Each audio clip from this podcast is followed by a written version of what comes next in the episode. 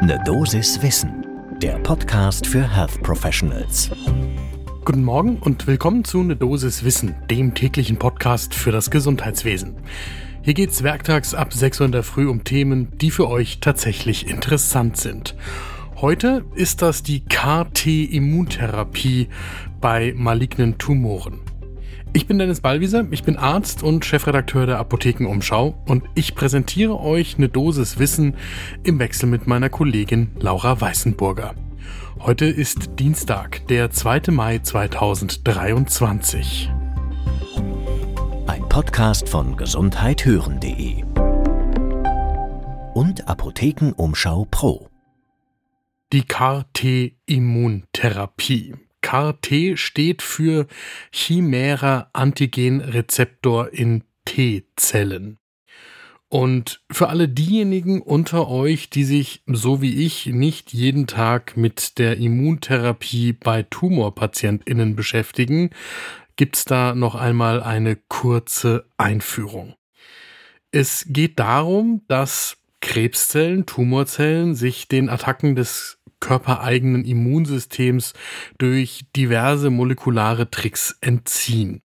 Und das heißt, Krebszellen werden auch durch T-Zellen nicht mehr erkannt. Und genau da setzt die KT-Zelltherapie an, also die chimäre Antigenrezeptor in T-Zellen Therapie. Man entnimmt den betroffenen Patientinnen T-Zellen.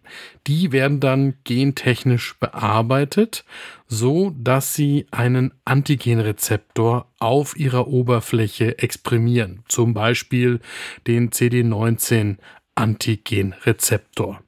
Dann werden diese KT-Zellen wieder reinfundiert in den Körper der Patientinnen und jetzt sorgt dieses Oberflächenantigen dafür, dass die KT-Zellen das CD19 auf der Oberfläche von Krebszellen, zum Beispiel bei Leukämien und Lymphomen, erkennen und zielgenau daran binden. Und dann sterben die Tumorzellen aufgrund des Angriffs durch das Immunsystem. Sofern das in der Realität dann auch tatsächlich funktioniert.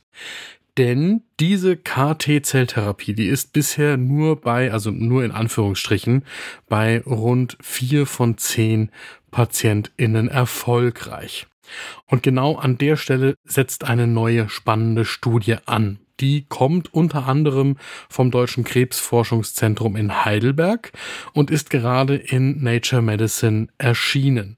Wir haben für diese Folge mit einer Co-Autorin der Studie von der LMU München gesprochen, Viktoria Blumenberg, und gemeinsam mit ihr werfen wir einen genauen Blick auf diese Studienergebnisse zum ersten Kaffee des Tages.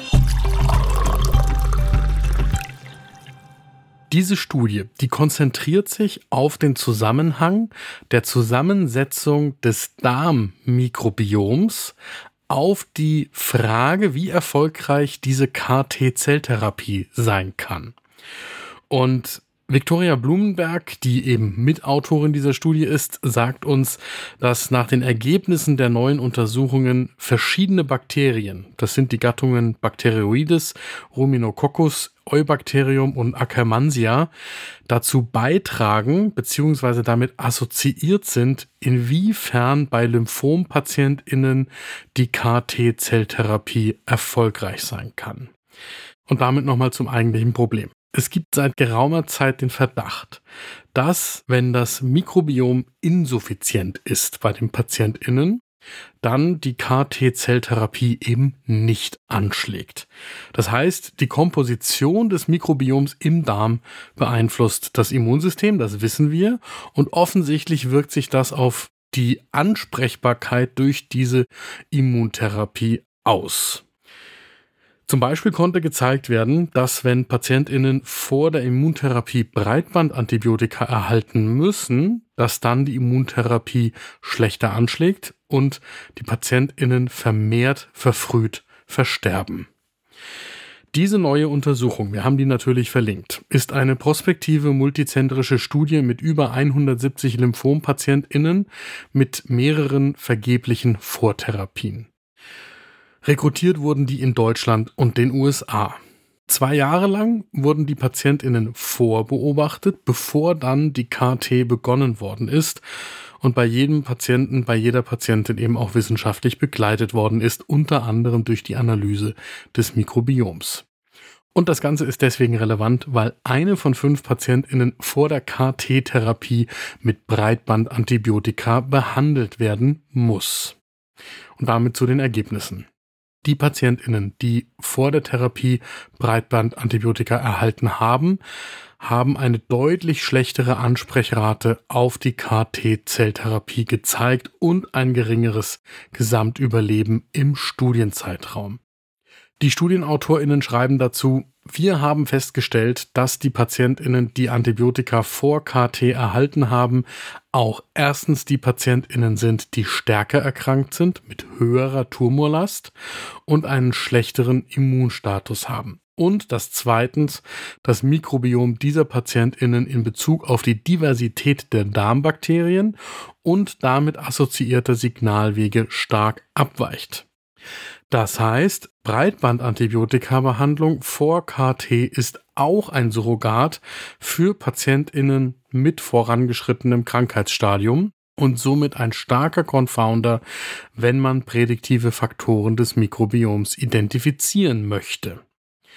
So, und deshalb sind die PatientInnen mit Breitbandantibiotika-Behandlung aus der weiteren Auswertung herausgenommen worden. Es sind also nur noch Patientinnen mit intaktem Darmmikrobiom weiter analysiert worden.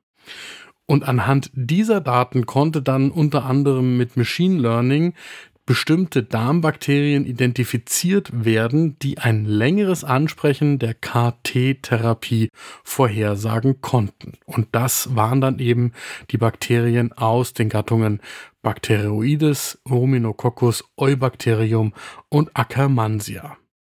So, und was heißt das Ganze jetzt dann für die Praxis? Victoria Blumenberg, die Co-Autorin von der LMU München, sagt uns dazu, dass es Klar ist, dass deswegen die Indikation für Breitspektrum-Antibiotika bei diesen PatientInnen noch strenger gestellt werden muss. Das ist allerdings einfacher gesagt als getan, weil die KT-PatientInnen ein hohes Risiko haben, Infektionen zu erleiden. Und das heißt, in der klinischen Risiko-Nutzen-Abwägung fällt häufig nachvollziehbarerweise die Entscheidung für die antibiotische Therapie. Und deswegen sind die ForscherInnen dringend auf der Suche nach prädiktiven Faktoren, um vorherzusagen, wann die Indikation für die Antibiose möglicherweise restriktiver gestellt werden kann. Ein weiteres Ergebnis aus dieser Studie ist ein weiterer Schritt auf dem Weg zum sogenannten Microbiome-Based Patient Assessment, um die Wirksamkeit einer KT-Zelltherapie vorhersagen zu können und später auch positiv zu beeinflussen.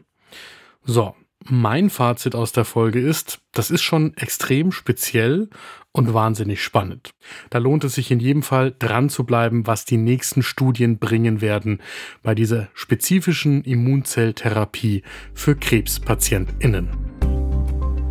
Das war eine Dosis Wissen für heute. Die nächste Folge gibt's morgen ab 6 Uhr in der Früh, überall da, wo ihr Podcasts hört.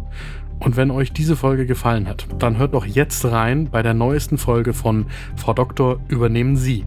Seit gestern online und ebenso kostenfrei überall dort zu hören, wo ihr Podcasts hört.